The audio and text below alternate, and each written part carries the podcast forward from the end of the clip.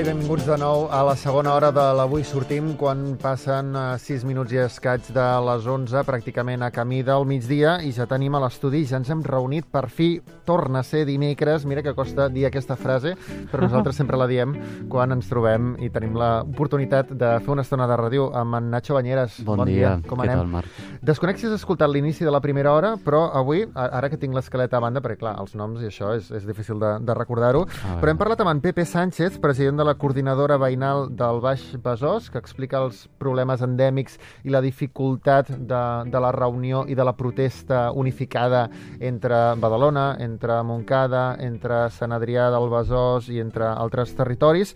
També hem parlat amb un bloc de pisos, amb els veïns d'un bloc de pisos de Barcelona, on fa dues setmanes que per una incidència i un incendi en el comptador elèctric no tenen llum i demanen resposta a les autoritats. I ens hem preguntat, i els hem preguntat als nostres convidats, sobre com s'organitzava aquesta resistència i com es pot explicar a les autoritats que moltes vegades aquests problemes són estructurals.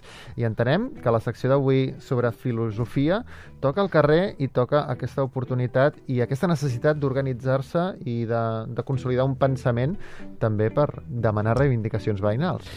Sí, de fet, el que avui volem reflexionar és com articular els discursos i les pràctiques que tenen a veure amb, amb lo col·lectiu i amb les reivindicacions polítiques quan ens trobem que moltes vegades eh, no s'acaben d'articular o perden, perden força mm -hmm. amb el temps. Normalment qui és capaç d'articular els grans discursos i fer les referències i tenir el temps de posar-s'hi no són precisament els veïns, no? Són la gent que, que pot, que té el luxe i el privilegi de destinar aquest temps a, la, a les reflexions. Bueno, avui em sembla que et sorprendrem. D'acord, som-hi, som-hi, som-hi, sisplau. Avui tenim amb nosaltres l'Amador Fernández Sabater, que em sembla que ens, bueno, ens està escoltant ara des de Madrid. Hola, Amador. Buenas, Nacho, ¿qué tal? Hola, ¿Qué tal los demás? Hola, Buen día a todos. Encantado de tenerte, de tenerte por aquí. Bueno, l'Amador, pel, que no els cona, pel qui no el coneixeu, és filòsof, és editor, ha participat en diferents moviments socials. De fet, és difícil la presentació de l'Amador, encaixar-lo d'alguna manera, i em sembla que això diu del seu tarannà. I recentment ha publicat Habitar i Governar i em sembla, com deia ara el Marc, una oportunitat per entrar mm. en la mirada que proposa, orientada al que a la política y cómo articulemos la política. Si te parece, Amador, me gustaría empezar por, lo que, por cómo tú empiezas el libro de Habitar y Gobernar, que es hablando de la impotencia, de nuestra sensación de impotencia como ciudadanos en cuanto a lo que la política en general se refiere.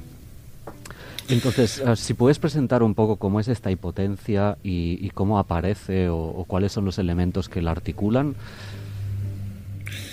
bueno, yo creo que es la sensación, una de las sensaciones que yo encuentro más, más extendidas hoy, realmente, ¿no?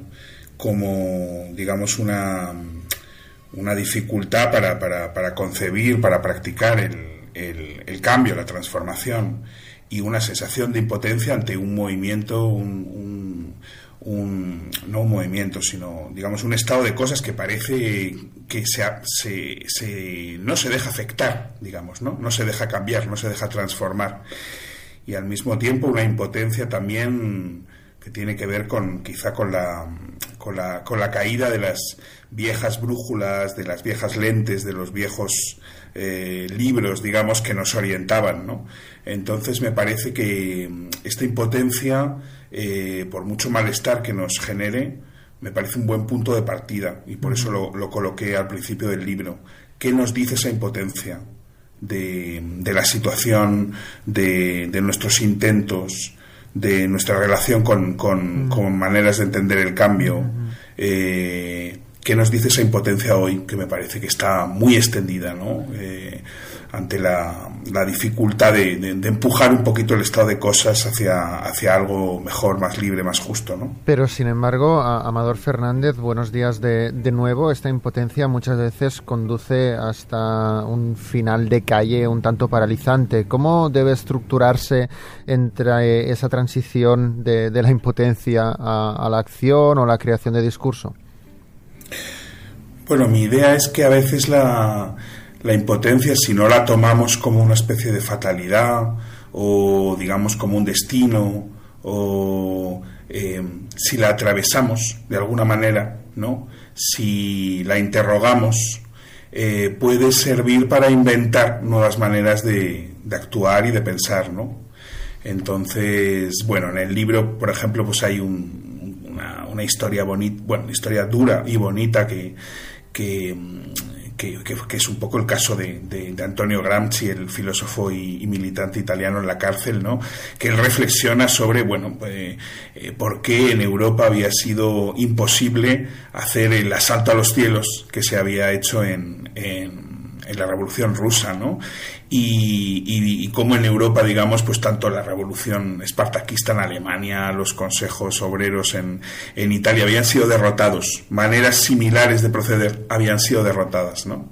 Entonces, en lugar de tomar la derrota, la impotencia, como un, como un, destino eh, que desalienta, tomarla como algo que nos está retando, nos está retando a inventar otras maneras de, de, de, hacer política, otras maneras de asaltar, otras maneras de pensar, ¿no? Entonces me parece que la impotencia puede convertirse en una nueva potencia si la tomamos como, como algo que debe ser interrogado y, y atravesado, y no simplemente, digamos, como un, una demostración de que nada es posible, ¿no? Es un nada es posible que puede convertirse en algo nuevo es posible, ¿no?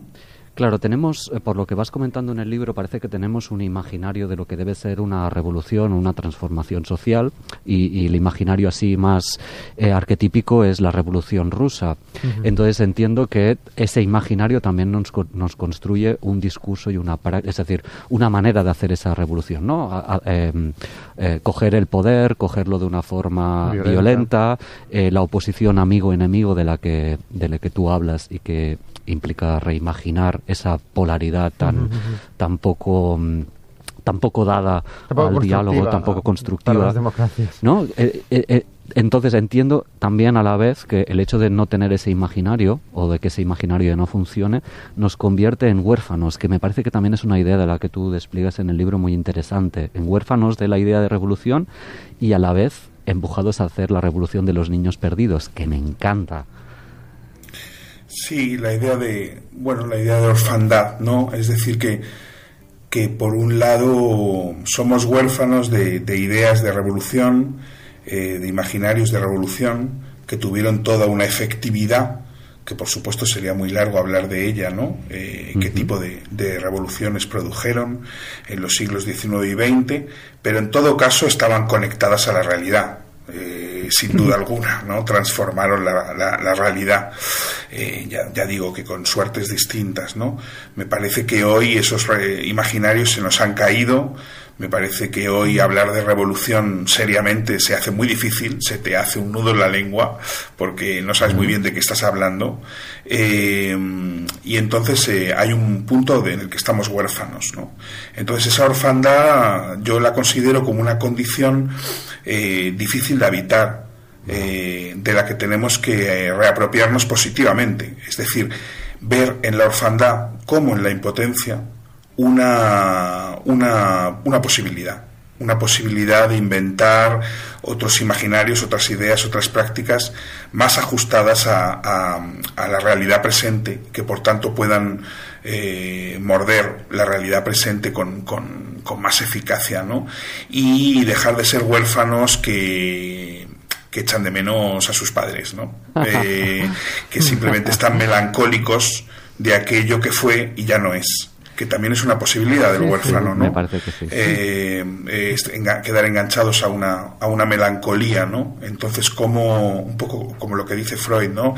Eh, hay que hacer el duelo para dejar atrás eh, la melancolía por la ausencia y volver a estar presentes en el mundo, ¿no? y volver a estar presentes en, en, ideas de revolución, de cambio social, de transformación vivas, efectivas, que no estén desconectadas de lo que vivimos, de, de las prácticas en las que estamos, de, de, lo que vemos a nuestro alrededor. Entonces tomar tanto la, la orfandad como la impotencia como condiciones positivas, que son duras de habitar, porque están también desoladas de, referencias, de, inspiraciones, de, promesas, pero al mismo tiempo en ellas late una potencia si las, si las asumimos de manera activa, ¿no? Pero también, uh, por otro lado, Amador, también están muy utilizadas estas palabras y estos conceptos que al final también son, son filosóficos por, por ejemplo, la publicidad, uh, los medios de comunicación, donde solo casi podríamos decir que es el lugar donde se habla de revolución, porque en cuando nos acercamos al lenguaje de la política, siempre que se habla de revolución es en, de un modo peyorativo, como si fuera algo que no nos podemos permitir en las sociedades actuales. ¿Qué trampa hay entre, entre entre esa dialéctica donde la revolución solo existe en las campañas de anuncios de la nueva moda de primavera? Bueno, digamos que, en fin, no, no me preocupa excesivamente, la verdad, que, que me parece que siempre ha sido una palabra que ha intentado ser rebajada, ¿no? manipulada con, como espuriamente para vendernos un nuevo objeto que supuestamente va a revolucionar nuestra vida, el último móvil o la última no sé qué, no sé, la verdad no me, no me preocupa mucho esa... Desde luego es un, es un uso que mancha las palabras, ¿no? La, la, publicidad. la, la política ha dejado de usar esa palabra? Eso sí que me parece que ahí estaría la cuestión, ¿no? Eh, la cuestión es, digamos, eh, eh, que ahora mismo nos, nos, nos, cuesta imaginar una transformación social. lo que hay por todos sitios son posiciones defensivas que virgencita que me quede como estoy porque el futuro que era digamos el, el el lugar donde supuestamente las cosas iban a ser mejores que las que son hoy, hoy se nos presenta más como un nubarrón, como una catástrofe posible, como una amenaza. Entonces, eh, hoy hay en general, por una caída de la imaginación política, eh, una, posición defensiva en el mundo. ¿no? Hay que defender algo que tenemos, una identidad que nos están quitando, los últimos derechos que nos quedan, el último trozo del estado del bienestar. Eh, en general, ahí se ha perdido la capacidad imaginativa, que al mismo tiempo es una capacidad ofensiva, de volver a, a tomar la iniciativa, a proponer eh, puntos de partida, a proponer imágenes, maneras de pensar, maneras de estar.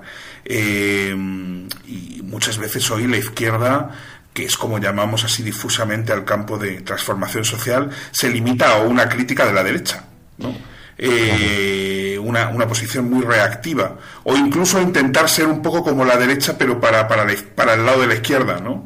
Entonces me parece que esto tiene que ver con una, con una caída de la, de la imaginación, con una caída de la capacidad de, iniciativa y de ofensiva, por tanto, ¿no? Claro, y este, este desánimo, que sería, no sé si una repercusión de la impotencia o algo que acompaña a la impotencia, también entiendo que tiene que ver algo con cómo nos posicionamos como población. Tú hablas que eh, uno de los orígenes de esta impotencia es nuestro rol de consumidores, espectadores de lo político, entendiendo que la política también se ha convertido desde hace tiempo en un espectáculo, ¿no? y de esta polaridad gobierno-oposición que a veces eh, cuesta de diferenciar incluso, ¿no? De, delimitar. Claro, nosotros también somos oposición en, cierto modo, ¿no? O en cualquier caso, ¿cómo, cómo nuestro rol de espectadores... a través del desánimo, entiendo que se hace muy difícil eh, imaginar eh, otras alternativas, ¿no? Hay como una desgana o una sensación más conservadora o de impotencia en realidad, ¿no? Para mí esto estaría ligado a, la pregunta que me hacéis antes sobre el uso de la, de la palabra revolución por la publicidad. Son síntomas para mí, me parece. Son como efectos eh, que vienen, digamos, a compensar esa sensación de impotencia con la que no sabemos muy bien qué hacer.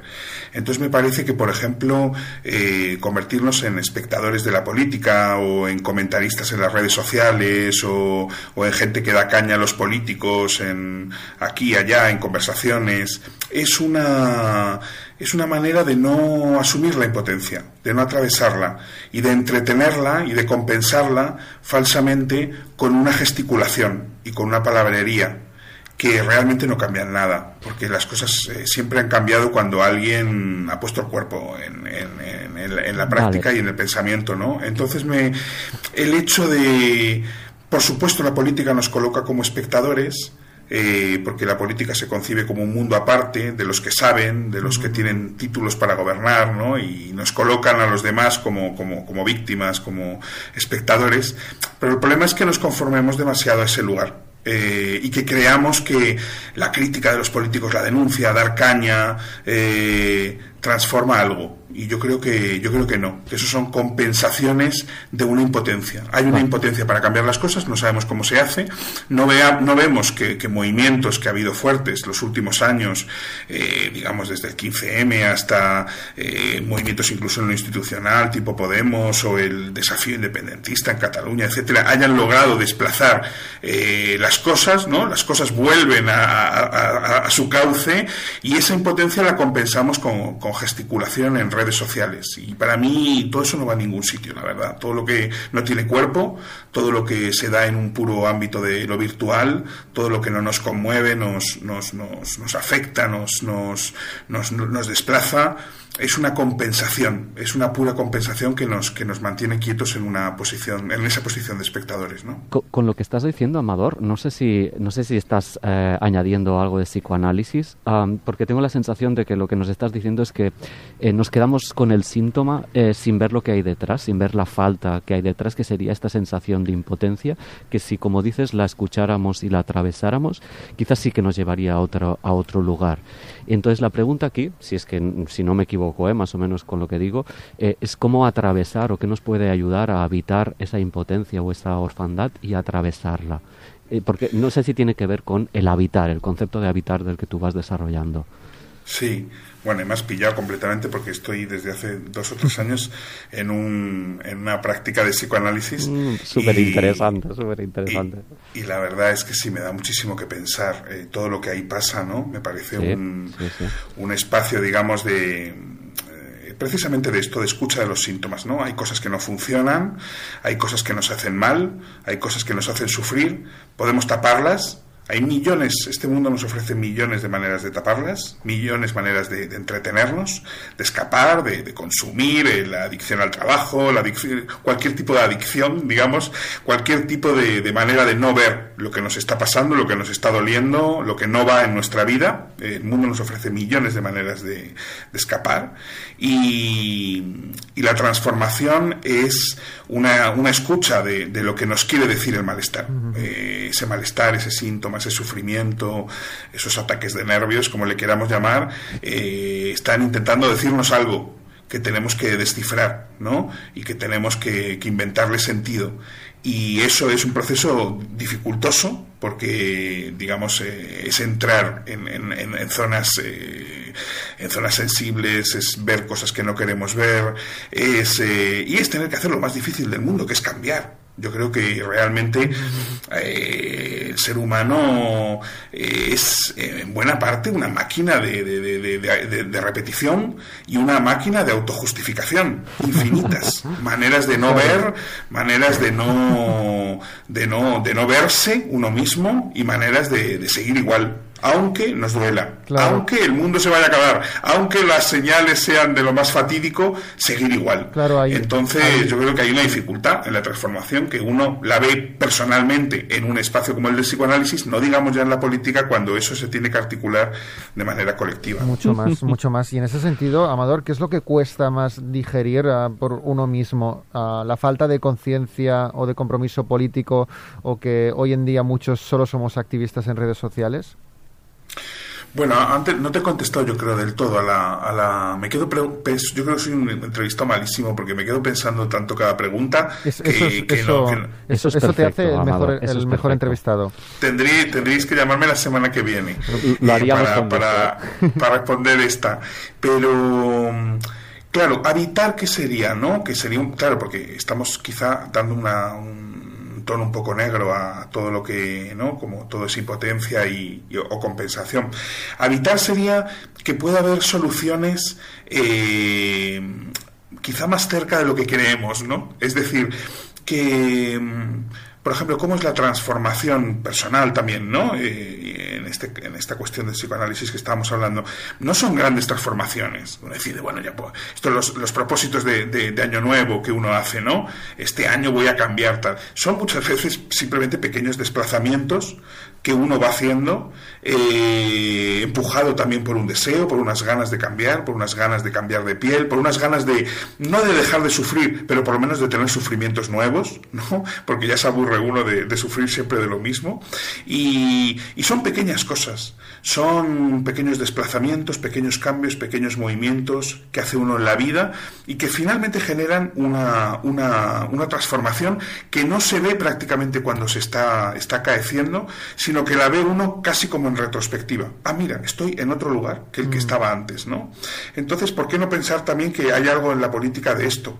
Es decir, que hay pequeños movimientos, grupos, prácticas, intentando cosas, eh, y que quizá ahí están eh, esos pequeños cambios que de alguna manera encadenados, amplificados, intensificados, sumados, federados, asociados, pueden, eh, digamos, producir esa transformación de, mayor calado. Y yo creo que ha habido revoluciones que ya han sido así, eh, digamos, las transformaciones de, movimientos como, como, el feminista durante el siglo XX, etcétera, ¿no? Entonces, el habitar sería un poco esto. Estemos atentos al detalle, estemos atentos a lo más eh, banal de la vida cotidiana, ahí están pasando cosas, ahí hay, ahí hay eh, cambios en marcha y el habitar sería esta, mm, este poner toda la atención en los detalles más cercanos y dejar, digamos, la posición del gobernar, que quizás ha sido la de las revoluciones clásicas, que es, eh, bueno, tomaremos el Estado y desde ahí mm, decretaremos la felicidad universal. Quizás estamos tan pendientes de la revolución revoluciones por venir que nos perdemos las revoluciones reales, ¿verdad? Esa es la idea, esa es la idea. Digamos, hay un imaginario de la revolución que no funciona, pero como no inventamos otro, sigue en nuestras cabezas como lo que yo llamo un imaginario zombie, que sigue vivo pero está muerto, eh, pero como no tenemos repuesto, no tenemos recambio, sigue funcionando en nuestras cabezas, aunque por supuesto ya no, no, no hay, no, no estamos en, la toma de ninguna bastilla, de ningún palacio de invierno, pero seguimos soñando con eso. Y mientras nos perdemos, lo que realmente ya puede estar eh, produciendo transformaciones, las prácticas donde puede ya haber potencias, eh, los espacios donde, está, que se, donde se está produciendo ya otras relaciones, otro mundo, eh, y en nosotros mismos lo, eh, igual, ¿no? Entonces el habitar es cambiar la atención, un desplazamiento de la atención. Ahí, ahí, eso te iba a preguntar, ¿qué, ¿qué, papel juega la atención o esta escucha de la que estás hablando, ¿no? Una escucha más minuciosa o más al detalle. ¿No? De que quizás algo que se nos está escapando, pero que no obstante está. Sí, el habitar es, es como, digamos, eh, eh, el habitar es eh, poner esa atención en, en, eso que estamos viviendo, ¿no? Son, son cosas muy sencillas, digamos, es simplemente esa, esa, ese desplazamiento de, la atención a, lo que, a lo que está pasando, ¿no?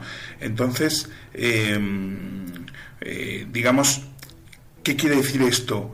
Que, hay cosas que están pasando. Es decir, es habitar una, definición muy sencilla podría ser partir de lo que hay. Partamos de lo que hay. Entonces, ¿qué quiere decir esto si lo vamos desplegando esa definición sencilla? Que hay cosas, que hay ya eh, prácticas, eh, que hay ya gestos, palabras, que ya están operando transformaciones.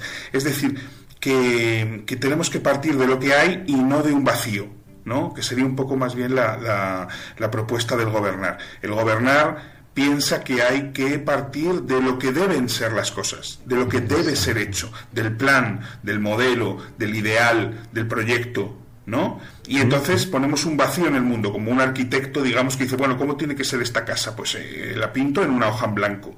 Eh, para, para el habitar no hay hoja en blanco, ya está todo lleno de cosas ya está todo lleno de personas, de historias, de, de intentos, de, ya, el mundo ya está lleno. Eh, lo que tenemos que poner es poner atención en eso que hay, detectar potencias para cuidarlas, para hacerlas crecer, para conectarlas con otras, para pensar sus problemas. Entonces, mientras que el, el gobernar es una atención al ideal, a lo que debe ser hecho, ¿no? y ejecutada mediante nuestra fuerza de voluntad, el habitar es una atención a lo que ya existe, porque en lo que ya existe eh, están contenidas las potencias que pueden desplegarse y, y empujar un cambio. ¿no?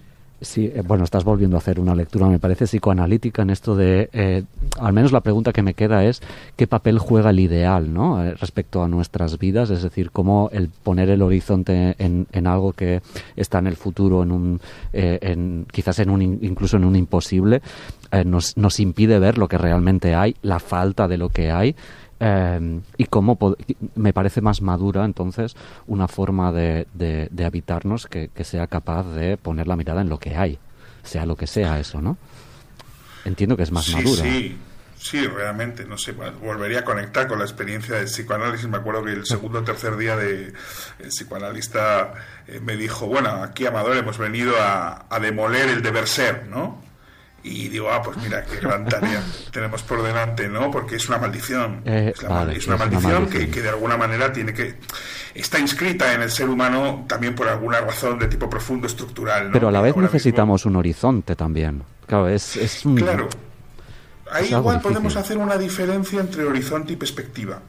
Yo creo que el horizonte sería esa idea de lo que tiene que pasar que nos frustra porque nunca pasa entonces vivimos enfadados y frustrados porque el mundo no es como debería ser, nosotros no somos como deberíamos ser, ni tan altos, ni tan guapos, ni tan listos, ni tan nada, eh, nuestros amigos tampoco, nuestro trabajo tampoco, y vivimos siempre en la insatisfacción, ¿no? Me parece muy común esa experiencia hoy. Y eso sería casi, el, eh, digamos, la idea de horizonte, y podríamos pensar que desde el habitar podemos trazar perspectivas. Perspectivas quiere decir que tenemos los pies puestos en un sitio, pero desde ese sitio podemos ver lejos, pero aterrizados al, al suelo. ¿no? Eh, ahora leía un, texto muy bonito de, este filósofo francés Bataille que se llama El dedo gordo y el dedo gordo, bueno, él hace un elogio del dedo gordo, eso que nunca vemos, precisamente porque es lo que está como pegado a mm. tierra, ¿no? pero él dice, desde el dedo gordo podemos ver cosas lejos, pero siempre digamos que tengamos ese pie a tierra. Eh, entonces, sería la idea de perspectiva. La idea de perspectiva quiere decir, desde esto que existe, eh, hasta dónde llega nuestra mirada, pero una mirada que está, digamos, eh, arraigada en lo terrestre. ¿no? Sí, perdona. No, no, que tenemos que cortar por tiempo, me parece... No, no, pero nos quedamos con ese pie en la tierra de, de George Bataille y, las preguntas que nos ha hecho Amador Fernández Sabater, recordemos filósofo, editor y activista. Amador, muchísimas Un gracias gusto por, tenerte aquí. por tu tiempo, gracias por contar con Radio 4 y evidentemente gracias al, al Nacho Bañeres por habernos el presentat. Gràcies a vosaltres.